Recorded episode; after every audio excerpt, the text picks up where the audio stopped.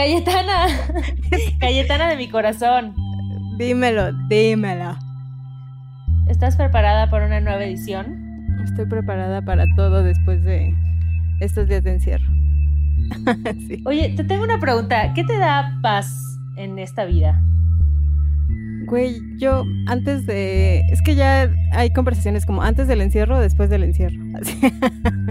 Sí, exacto. Antes de COVID o después de COVID. Porque siento que ahorita dormir bien es lo que me está dando paz. Si no duermo bien, así creo que me vuelvo loca en el día. Pero bueno, creo que ahorita es lo que tengo en mente. ¿A ti qué te da paz?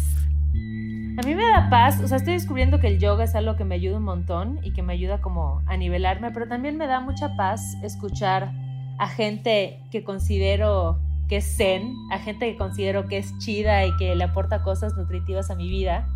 Y hoy tenemos a una invitada muy especial que precisamente me da mucho paz. Así que, Cayetana, haznos el honor de pedir un redoble de tijeretazos. Que se escuche que se, que se siembren esas tijeras.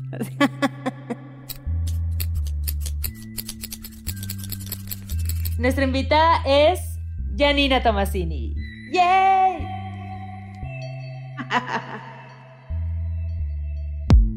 Corriendo con tijeras. Con Ale Gareda y Cayetana Pérez. Hola, muchas gracias por invitarme a su podcast. Para mí es un placer reconectar con ustedes y a ver qué pasa. Qué emoción, gracias. ¡Qué emoción! Oye, Janina, aquí tenemos una política de self-service donde la gente que es invitada se presenta a sí misma, para que nosotros no pongamos palabras en su boca. Me parece perfecto. Entonces, para quien no tiene idea, ¿quién, quién es Janina Tomasini? Eh, bueno, pues eh, soy un humano. Ah, no es cierto, soy, soy facilitadora de Bufo alvarius, trabajo con la medicina del sapo, soy periodista también. Em, estoy clavadísima en todo el movimiento de terapia con psicodélicos. Este, trabajo con con microdosis, con una máquina de una terapia lumínica que se llama Pandora Star. Mi marido también se dedica a estas ondas. Los dos estamos como generando un movimiento aquí en México para promover la salud mental a través del uso de los psicodélicos. Y, y bueno, soy una mujer de 34 años, soy mexicana y, ¿Qué signo Soy eres? Géminis, ascendente Géminis, que dicen que es como ser cuatro personas al mismo tiempo, güey. ¡Tras! ¡Qué intensidad! Yo también tengo ascendente en Géminis. Sí, es una intensidad como que cuando me voy a leer la carta astral o algo así y digo que soy Géminis, ascendente Géminis, me dicen, ay, cabrón. O sea, como que hasta me hacen cara de, ay, güey.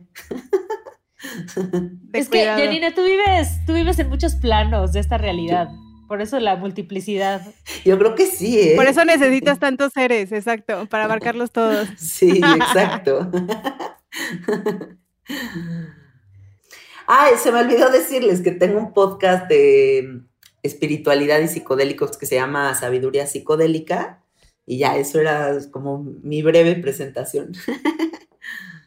Gran, gran podcast. Sí, súper recomendación. Cayetana y yo siempre hablamos así que, ¿ya escuchaste el episodio de Janine en donde habla sobre no sé qué? ¿Ya escuchaste el de no sé qué? Especialmente recomendamos el de hice ayahuasca y entendí el coronavirus. No sabes la paz que nos trajo a, esta, a, la vida, ¿eh? O sea, estábamos medio desubicadas y yo le dije, güey, tienes que escuchar a, a Janina y las dos fue como, no, ya encontramos, encontramos un poco el camino. Así. Ay, me da mucho gusto. Qué bueno que les gustó, gracias. Oye, Janina, y para entrar un poquito como en calor, cuéntanos, ¿cuál fue tu primer acercamiento con los psicodélicos? O sea, ¿cuánto recuerdas que fue la primera vez que tú los probaste y qué despertó eso en ti?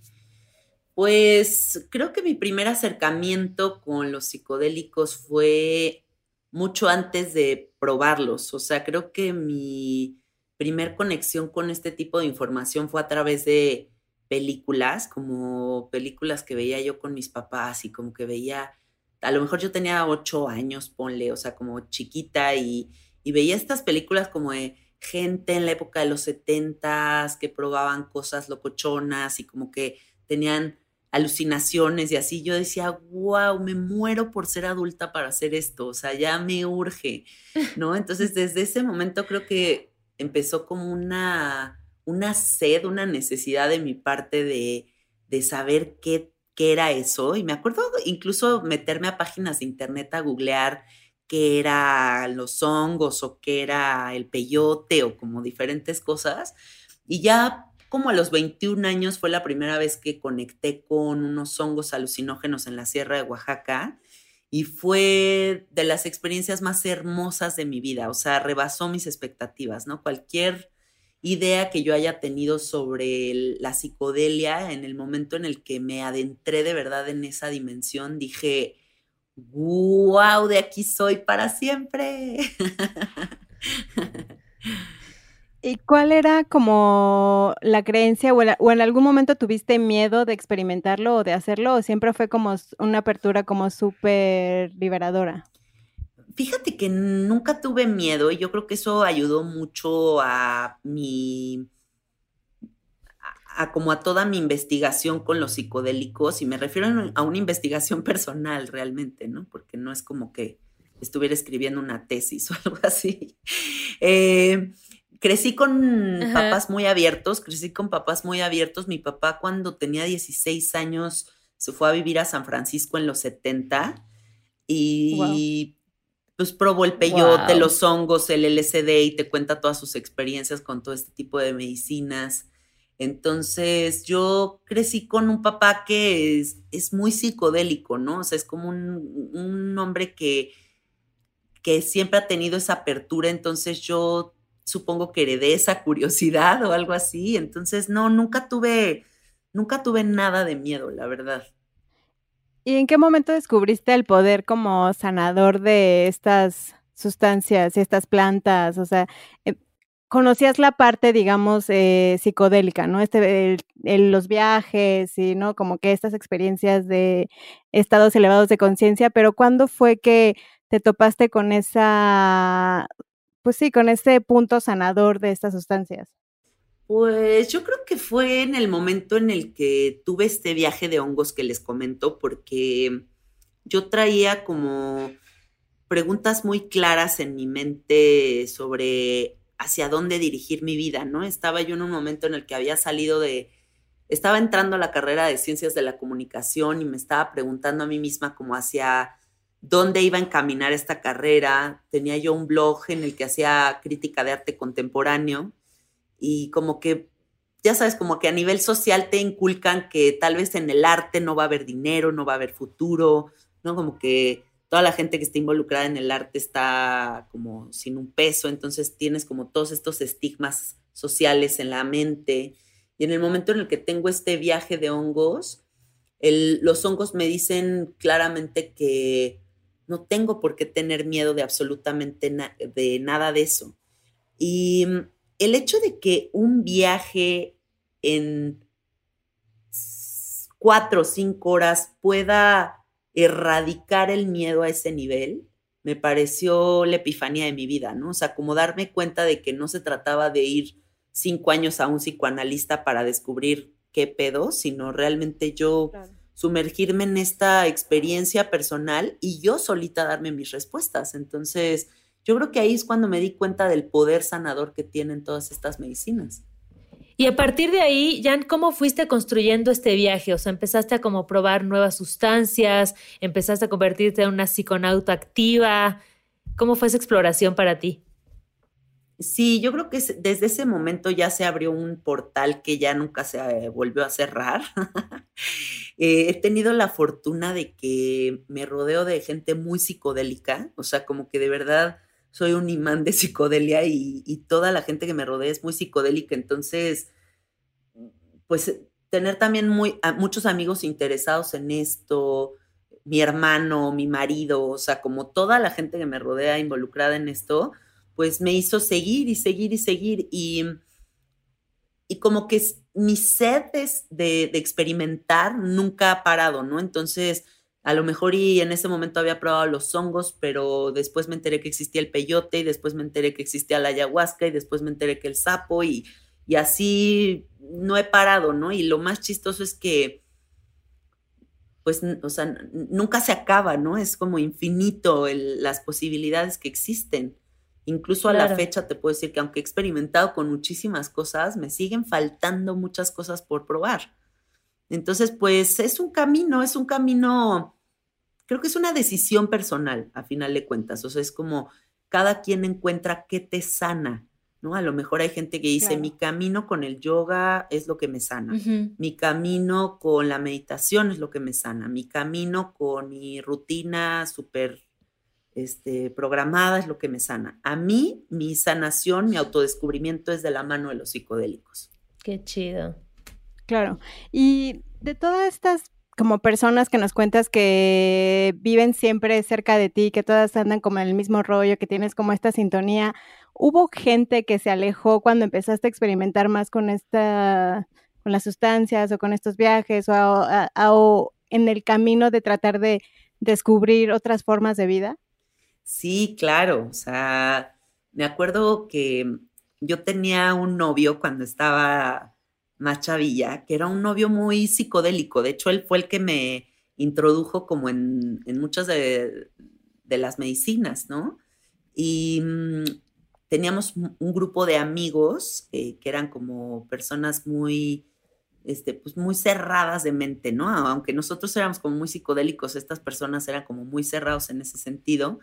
Mm, y, cuando yo corto con este novio y a este grupo de amigos, les cuento que pues soy súper psicodélica y que me meto esto y el otro, y todos, todos como que, bueno, pues va, y se desaparecieron, pero también fue padrísimo porque fue como un momento muy clave en mi vida, que fue pasar de ser como una, tal vez una mujer un poco como fresa y cerrada y como medio muy, muy, como un estereotipo social muy específico, Em, como que este cortar con este novio y este cortar con estas amistades fue el que me orilló a todas las amistades como alternativas psicodélicas y toda la escena underground de México, porque también me tocó a mí cuando yo tenía 21 o 22, pues toda esta escena que fue como el patio de mi casa, Semo, a Zaratustra, este, fiestas secretas atrás de Meave, que si los Nacotec, que si esto, que si el otro, era como una escena muy específica y me tocó experimentarla con mucha psicodelia. Entonces,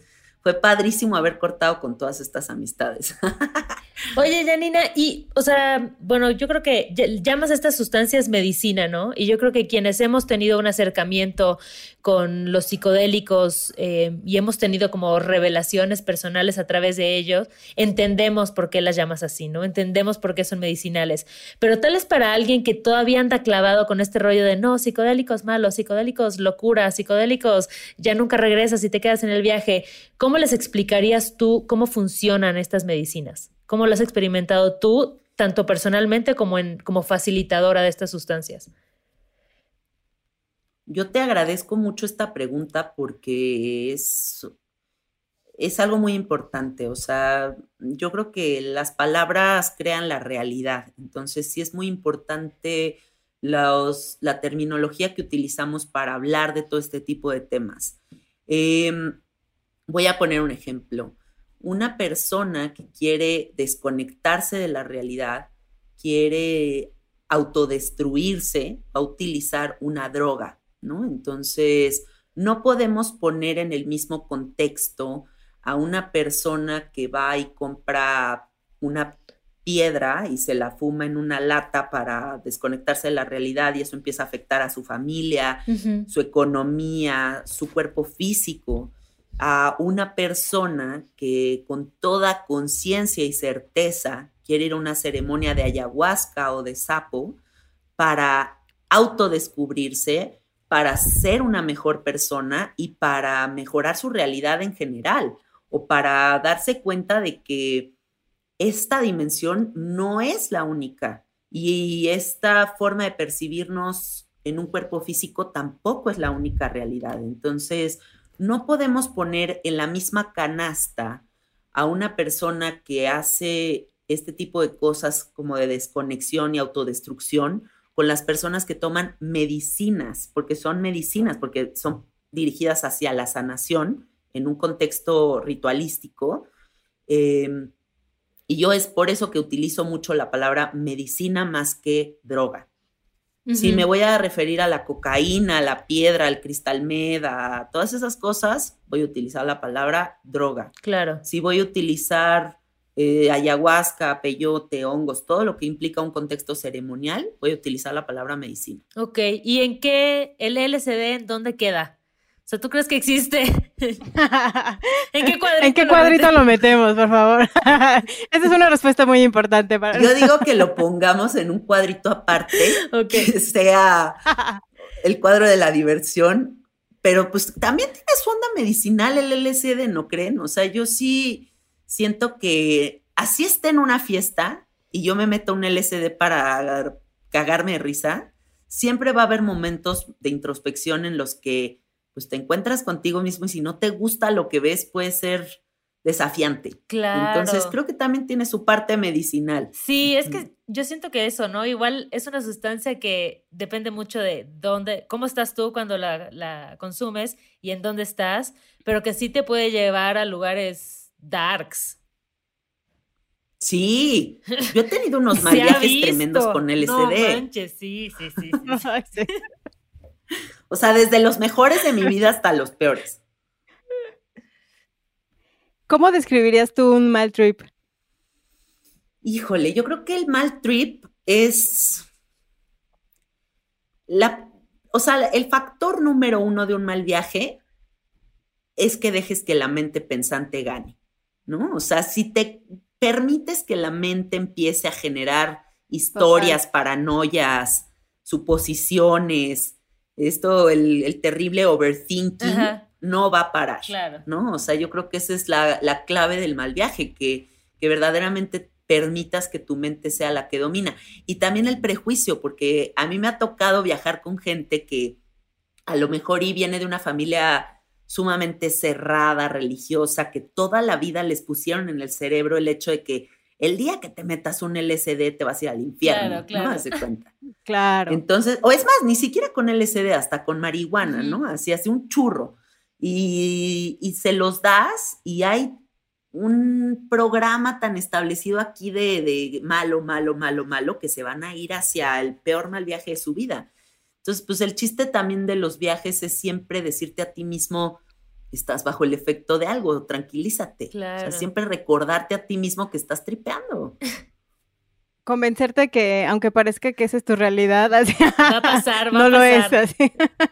o podría ser, ¿no? Digo, también creo que, digo, a mí me ha pasado que, pues sí, como dices, te enfrentas como a pues hasta demonios visibles, ¿no? Que ya después que baja, eh, ahora sí que bajas, ¿no? Que te pones a analizar como esos trips y dices, no, pues empiezas a encontrar, siento que muchas respuestas, ¿no? O sea, en tu estado consciente de decir, ah, es que me siento así en mi vida, ¿no? O sea, me siento como súper inseguro. Entonces, para mí creo que son insights, ¿no? De tu subconsciente que te está haciendo el paro, así como de, brother, fíjate en esto o aplican, aplícate en esto, ¿no? ¿Tú qué, tú qué opinas eh, de acuerdo a esas experiencias cómo es que surge esta palabra del ego y la, la desilusión del ego y cómo trabajas eso en tu vida. Uy, ese es un tema muy interesante porque mm, creo que esa es la clave de la enseñanza del uso de cualquier sustancia que modifique tu realidad. El hecho de entrar en un espacio en donde no se tiene control, o sea, así sea un churro, ¿eh? O sea, o sea, el sapo, lo que sea que uno altere esta realidad y te des cuenta que no estás bajo el control de absolutamente nada, es la disolución de tu ego, ¿no? Es como un putazo a tu ego. Es decir, ay, estoy en medio de este espacio vulnerable, ¿no? O mucha gente que, por ejemplo, se fuma un churro y inmediatamente sienten que la sacan del caparazón y que todo el mundo está como muy este, fijado en qué cosas dicen o cómo se mueven o, ¿no? O en cualquier contexto, o sea, la cosa es que estás como más abierto, más, más perceptivo y eso es, es un putazo fuerte para el ego, ¿no? Porque nos enseñan a nivel social a pensar que tenemos el control de algo, pero la realidad en esta o en los psicodélicos o en donde sea es que no tenemos el control de nada. y que algo te lo venga a recordar, híjole, a la gente le duele cabrón. Claro. Y eso que decíamos de los mal trips, me acuerdo que alguna vez en algún blog psiconauta leía lo que me gustó mucho, que decía que no hay que llamarlos como mal trips, sino como una experiencia psicodélica difícil, ¿no? Porque justo como lo que decía Cayetán es que puede ser que aunque vivas algo muy duro, algo que te confronte, algo que incluso te dé miedo, al final siempre puedes obtener insights de eso, siempre puedes como obtener alguna o algún aprendizaje, ¿no? Y eso es lo que a mí me parece como muy chido de estas sustancias, como que siempre te abren una puertita, ya sea para darte cuenta de que tu cerebro puede generar unos monstruos que físicamente no están ahí, ¿no? O para abrirte una puerta del alma, para desbloquear algún trauma, para solo sentirte chida y relajada, pero creo que siempre si tienes esa apertura hacia este tipo de medicinas puedes encontrar una enseñanza muy chida. Sí, yo creo que el, la mujer que soy hoy día es gracias no solamente a mis buenos viajes, sino también a las regañizas que me ha dado, que me han dado muchas medicinas, ¿no? Porque hay veces que uno necesita adentrarse en esas dimensiones para que te den unas buenas cachetadas y entiendas. Entonces, pues sí, sí, exacto. Me, me, encanta lo que dices. Yo no creo que haya malos viajes, creo que hay viajes que te confrontan con cosas muy fuertes, pero que a final de cuentas te hacen crecer.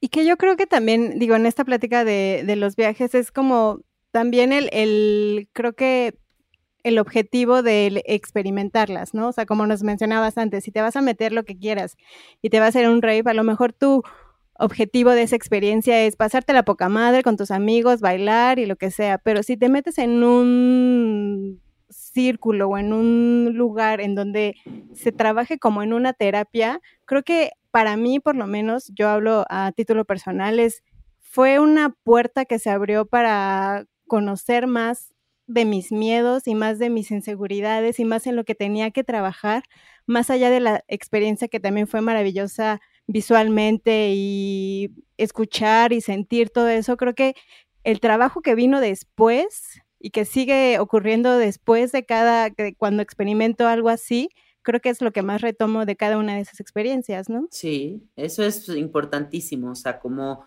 la enseñanza que perdura, lo, lo que sigues trabajando por mucho tiempo, ¿no? a lo mejor y empiezas a notar la línea de separación que existe entre tu ego y tu conciencia y, y, ya tienes la decisión personal de si te quieres jalar para este lado, te quieres jalar para el otro. Claro.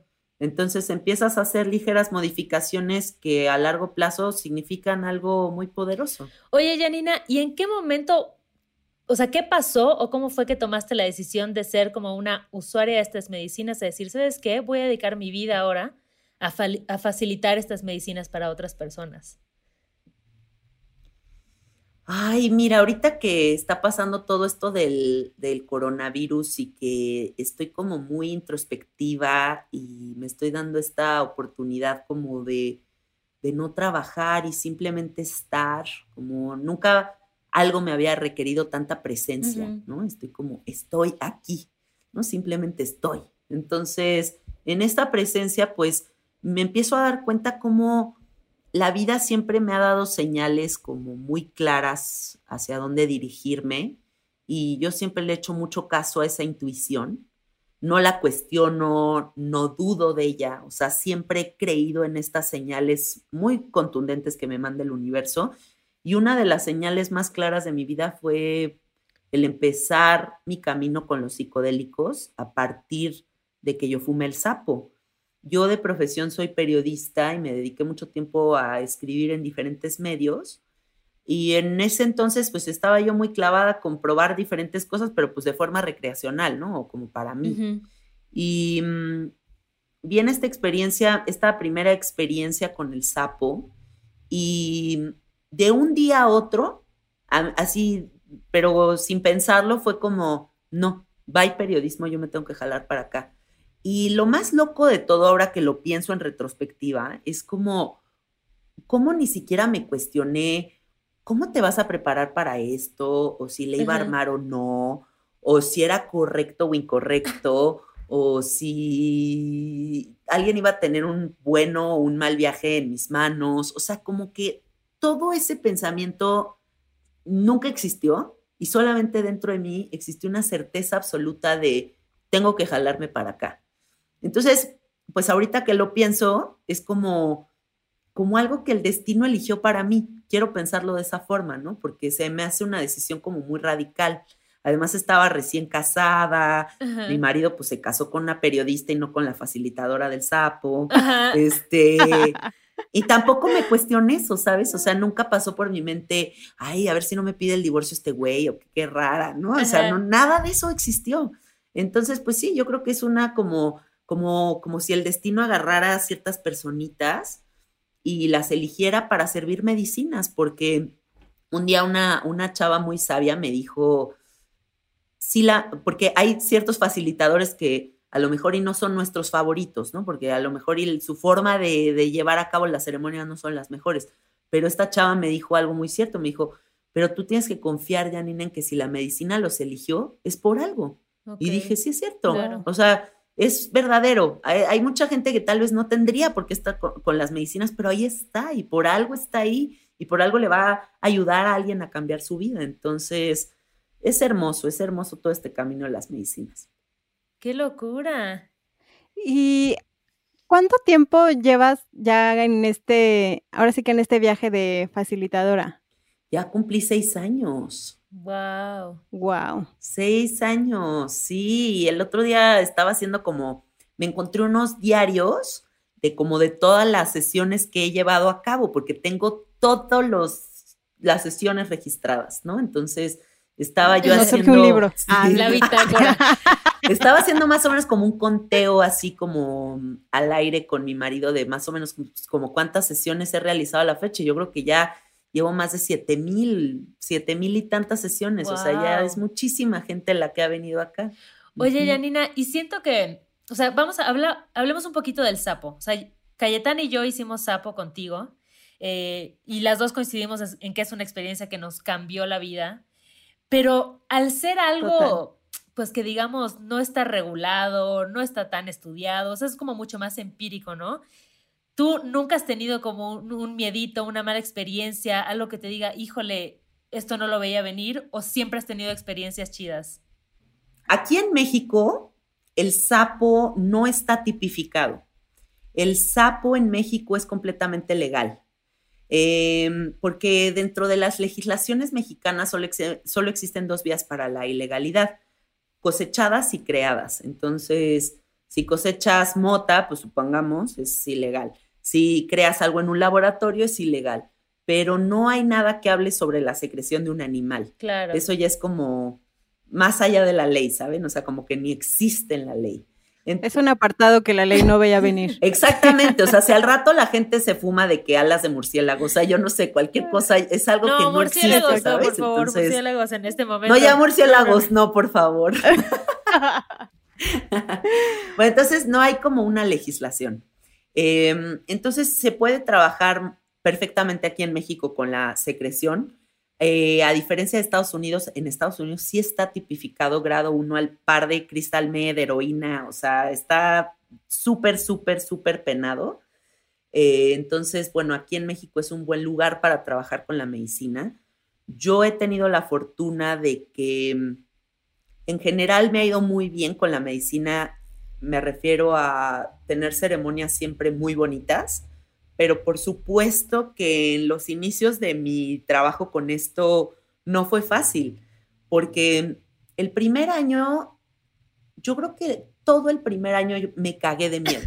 O sea, como que tenía yo esta certeza como de, ah, sí, qué padre dedicarme a esto y aquí quiero estar y no sé qué, pero de repente yo le daba de fumar sapo a alguien y se me ponía que parecía que estaba yo viendo el exorcismo de Emily Rose y yo decía, qué pedo? ¿Qué es esto? ¿Cómo lo regreso? Ajá, o sea, ¿qué hago con esto, no? Y era terrorífico. O sea, es más, te puedo decir que recuerdo la sensación como de estar así en mi casa y que cuando tocaban el timbre de que ya habían llegado a la sesión, yo brincaba.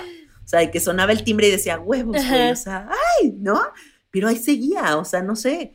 Y algo, algo muy importante que creo que me gustaría mencionar es que conforme tú como facilitador te vas resolviendo, resolviendo como ser humano, o sea, en el entendimiento de la humildad, del amor, de la unidad, de muchas cosas muy importantes, así se van volviendo tus ceremonias. Claro.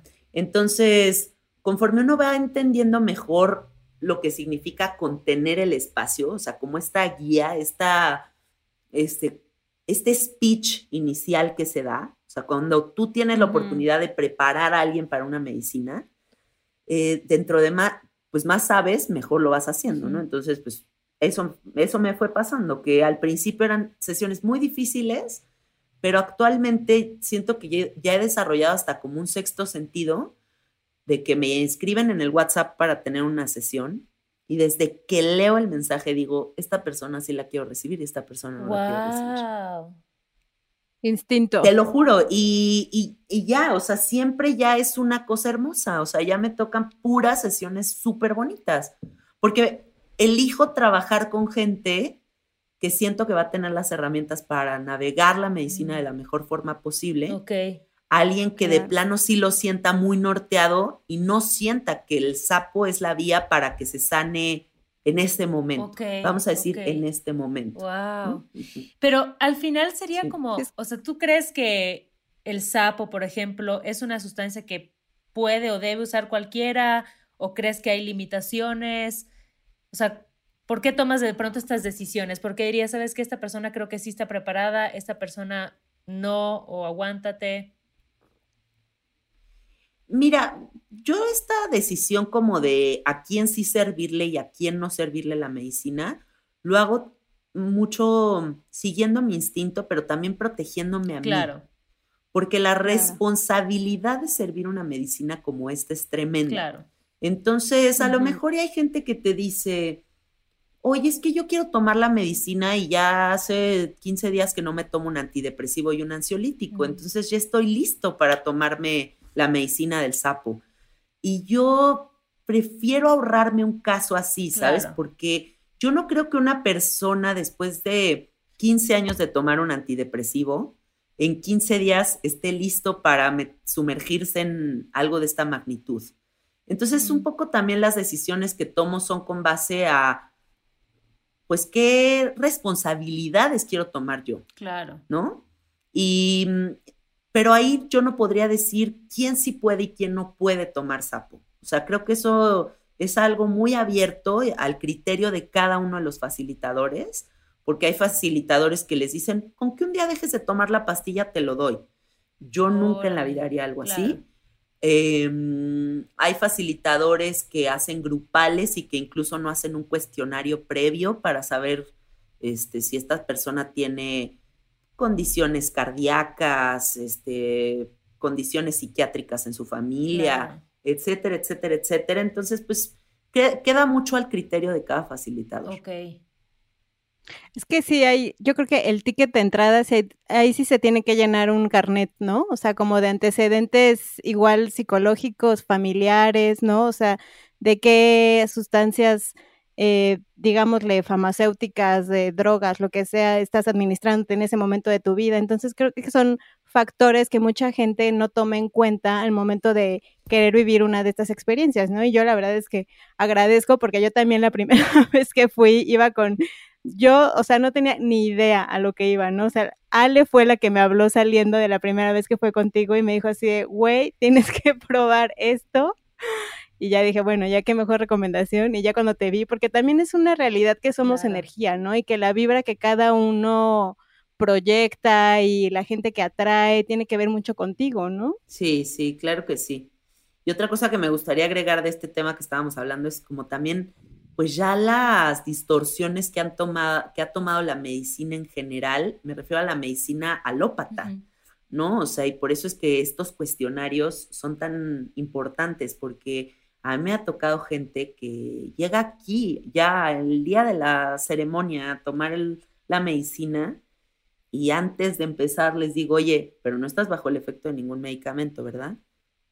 Ah, sí, o sea, estoy tomando un antidepresivo, pero no me lo mando un psiquiatra, me lo mando mi nutriólogo. ¿Qué? Y yo, Amigo, ¿qué? ¿Por qué estás tomando un... y yo como, ¿por qué estás tomando un antidepresivo que te mandó tu nutriólogo? Ah, es que me dijo que me iba a ayudar para que no me dé tristeza la dieta. No. Y yo, ¿qué? Entonces ya, ya hay mucha distorsión, sí, entonces, sí. y la gente Claro. cree que si te lo manda el psiquiatra, entonces si tienes pedos, pues te lo manda tu nutriólogo, no tienes pedos. Y entonces, por eso es tan importante la comunicación, para crear espacios seguros para la experimentación con psicodélicos. De lo contrario, pues estamos, estamos aventando una moneda al aire y la moneda en el aire es la vida de una persona. Claro, claro, totalmente. Sí, porque sí es un proceso sumamente confrontante, ¿no? Hermoso a la vez. O sea, yo creo que es algo que muchas veces hemos intentado explicarlo con palabras y al final solo pues llegamos a la conclusión de que no existen los conceptos en este plano para describir una experiencia como esa, ¿no? Pero sin duda creo que es- tienes que tener, no sé si sentir un llamado, sentir algo, un fuego dentro de ti que te dice, oye, abre esta puerta, o sea, explórala porque te va a hacer bien, ¿no? Y de ahí, pues una vez que lo haces, empieza como un descubrimiento fantástico del que yo creo que no hay vuelta atrás. O sea, una vez que abriste esa puerta es como, ya no te puedes hacer pendejo, ya tengo que trabajar esto, ¿no? Entonces es muy chido. Y qué loco que eso sea de una sustancia de un sapo. Sí, el otro día una amiga me decía, oye, Janina, ¿alguna vez se ha quedado pegado a alguien Ajá. el sapo? Y le digo, le digo, no, no, pa- conmigo no, o sea, conmigo nadie se ha quedado pegado y de repente se queda así pensando mi amiga y me dice, qué mentirosa eres. Y yo, ¿por qué? Me dice, pues porque piénsalo bien, o sea, piénsalo mejor. Todos, los que hemos fumado sapo, nos Todos, quedamos pegados sí, con el sapo, porque sí, ya es una nueva forma de ver la vida. Totalmente. Entonces, si eso es, es quedarse pegado, pues sí, ya estamos pegados todos, ¿no? Porque ya no, o sea, si la nueva realidad es que no te deja hacerte güey, si la nueva realidad es ser consciente, si la nueva realidad es no complicarte la existencia, pues sí, toda la gente que se fuma el sapo se queda pegada. Totalmente. Oye, Janina, y para ti que eres una psiconauta, pues mucho más avanzada que los psiconautas promedio, ¿cómo es como, como nosotras Como que todavía somos como, estamos en segundo de kinder, ¿no? Tú ya estás en la pinche high school. Psiconauta Junior. Exacto. Exacto. Con la Estamos maestra. hablando con la maestra. Ay, oye. ¿Cómo es como cambia la forma en la que vives tus viajes psicodélicos? O sea, te vas haciendo como puedes ir controlando algo más, previniendo o no. Cada viaje es como una nueva experiencia al vacío. Ay, pues es que mira, ahí entraríamos como en temas, mm, como que tendríamos que ser más específicos con qué psicodélicos, Claro. ¿no? Porque, por ejemplo, el sapo, eh, pues yo durante cinco años estuve fumando una vez al mes sapo. Entonces, wow. fumé, pues, ¿cuántas veces? O sea, no sé, 50, Campeona. 60 veces sapo, ¿no? Y te juro que ni en las 50, 60 veces de fumar sapo fue como que yo tuviera control sobre algo. O sea, nunca es como que me volví experta y ya adentro ya llegara de que, "Comper, ya llegué a esta dimensión que ya me la sé, ¿no? O sea, no, siempre era igual de vulnerable. O sea, siempre era como este soltar que, que qué cabrón es, güey. O sea, que, y que a pesar de las 60 veces que llevara, nunca me fue fácil. Claro. O sea, a la fecha me, me pones una pipa de, de sapo enfrente y digo huevos. Sí, O sea, sí, sí, siempre sí, es muy sí. cabrón. Con la Sí, ayahuasca. solo el hecho de pensarlo. Ya estoy sudando. Sí, exacto, lo piensas y dices, ¡ay, güey! Exacto. Sí. Y este, con la ayahuasca, por ejemplo, ahorita llevo un camino eh, recorrido con esta plantita hermosa y estoy completamente enamorada de la ayahuasca.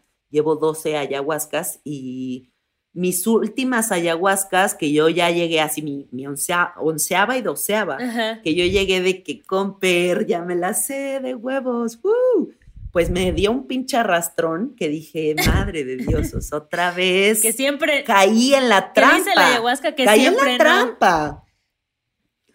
Sí, porque de repente la ayahuasca te juega esta, como este juego mental de que piensas que te moriste en la medicina. Ay, guau. Pues se supone que si ya llevaras 12 ayahuascas, pues ya en la doceava te haces a jugarrete y le dices, ay, no mames, pinche ayahuasca. Dices, Claro que no me morí, güey. Pues, ¿no? No, ya sabemos que no es cierto. Pues ni madres, güey. Yo estaba doceava, juré que me había muerto otra vez, ¿no? Entonces, pues supongo que eso es lo fascinante de los psicodélicos, o sea, esta parte en la que nunca vas a tener control de nada y nunca vas a dejar de tenerles un respeto inmenso, Por eso es que la clasificación psicodélicos, enteógenos, eh, nunca va a entrar en, temas de adicción. Se necesitan tantos pantalones para hacer todo este tipo de experiencias que nunca te vas a hacer adicto. O sea, nunca es como que yo me despierte aquí en mi casa y diga, eh, pues un sapito. O sea, no, nunca. no, o sea, nunca, nunca, nunca. Ay, qué chido. Oye, Janina, ¿y cuál dirías que es como la lección más grande que has aprendido de estas medicinas y del trabajar con ellas tan de cerca? Ay, pues yo creo que el tema de mi vida, así el tema y el trabajo de mi vida es la muerte. Ok. Em, para mí, la enseñanza más importante que me han dado estas medicinas es que diario tengo presente que me voy a morir. Em, entonces, nunca desaprovecho la vida, ¿no? Porque si uno tiene presente todos los días que esta experiencia física es muy corta, entonces la perspectiva de las cosas cambia, ¿no? La, la, cómo amas a tus papás, cómo los valoras, cómo amas a tu marido, cómo respetas la vida, la vida de la naturaleza, la vida de los animales, la vida de, absolutamente todo.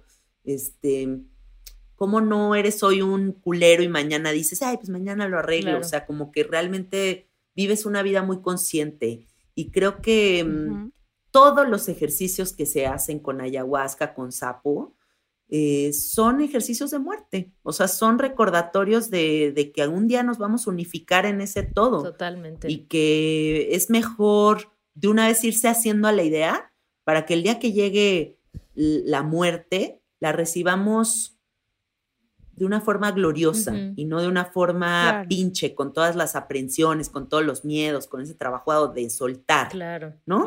Si nosotros con los psicodélicos vamos trabajando el soltar, el día que la muerte llegue va a ser una entrega, pues una muerte hermosa, o sea, va a ser una muerte de, saber trascender el espíritu, ¿no? Más que, ay, qué miedo, mi, mi dinero, mi casa, mi... Claro, los apegos. sí. Todos los apegos. ¿Qué voy a hacer? Sí.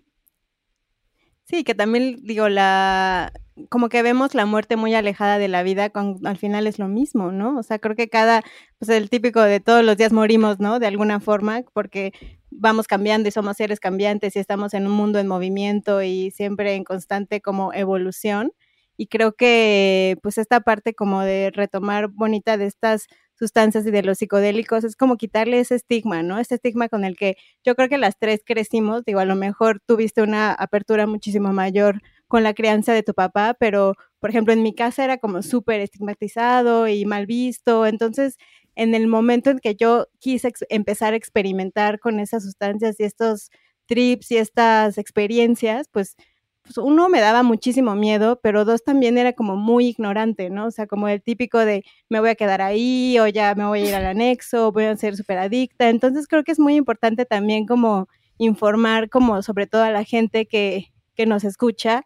¿Y tú qué les dirías a, a esas personas que quieren en algún momento experimentar, digo, no estamos invitándolos, no todos tenemos esa, aunque no lo quieras, todos tenemos esa ligera duda, ¿no? O sea, como del siempre lo prohibido y lo castigado y así, pues siempre nos, como que nos, nos queremos acercar a esa parte desconocida. ¿Qué le dirías a estas personas que, que quieren experimentar con este tipo de sustancias y, pero que tienen como miedo o en dónde se pueden informar más? ¿Qué nos recomiendas? Ay, pues es que mm, yo creo que el miedo nunca puede ser lo que frene una decisión. O sea, porque ese miedo es como miedo a la vida misma, o sea, como miedo a descubrirte, miedo a soltar tus miedos, miedo a perder el control.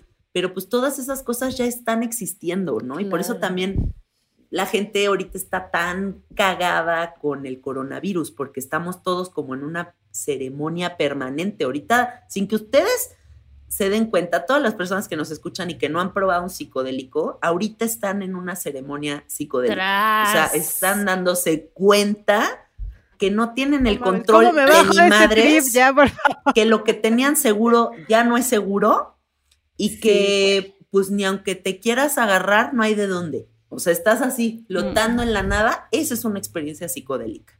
Entonces, ¿cómo se pueden informar más? Pues consuman información como chida con respecto a los psicodélicos, ¿no? Porque, pues, o sea, el otro día me mandaban un link de Montserrat Olivier probó el sapo y murió en la experiencia y revivió.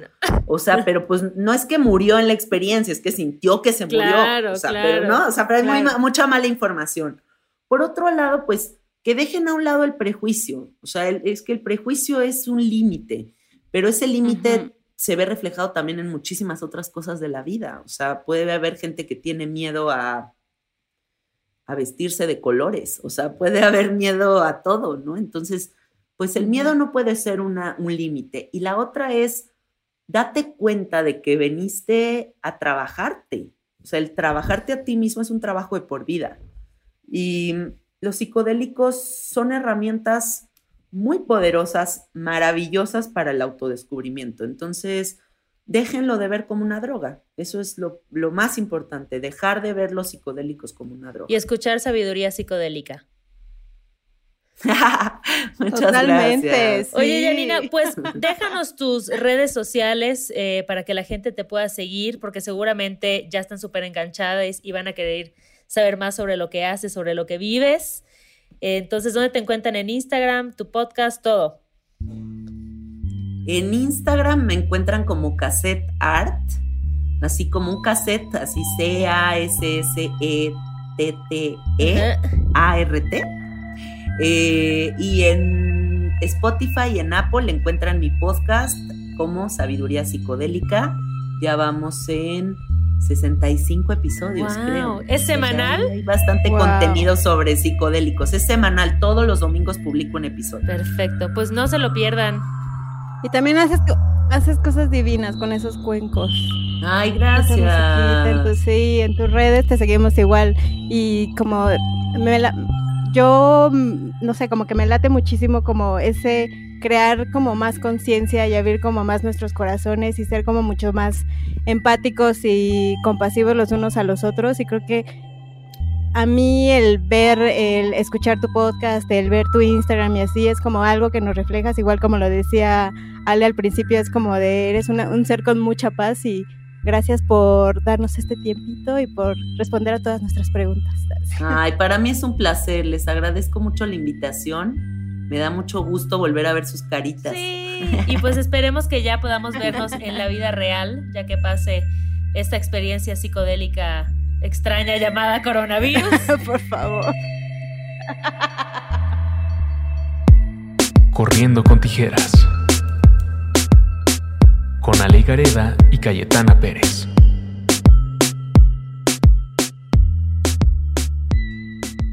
Sí, exacto. Ya que pasa esta ceremonia psicodélica, ya nos adentramos en otra.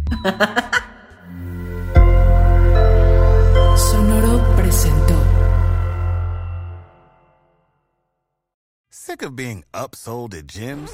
My guy, you're currently a base member. For $90 more, I can upgrade you to our Shred membership. For 130 more, you'll be a Swole member. And for just $300 more, you'll reach Sweat Platinum.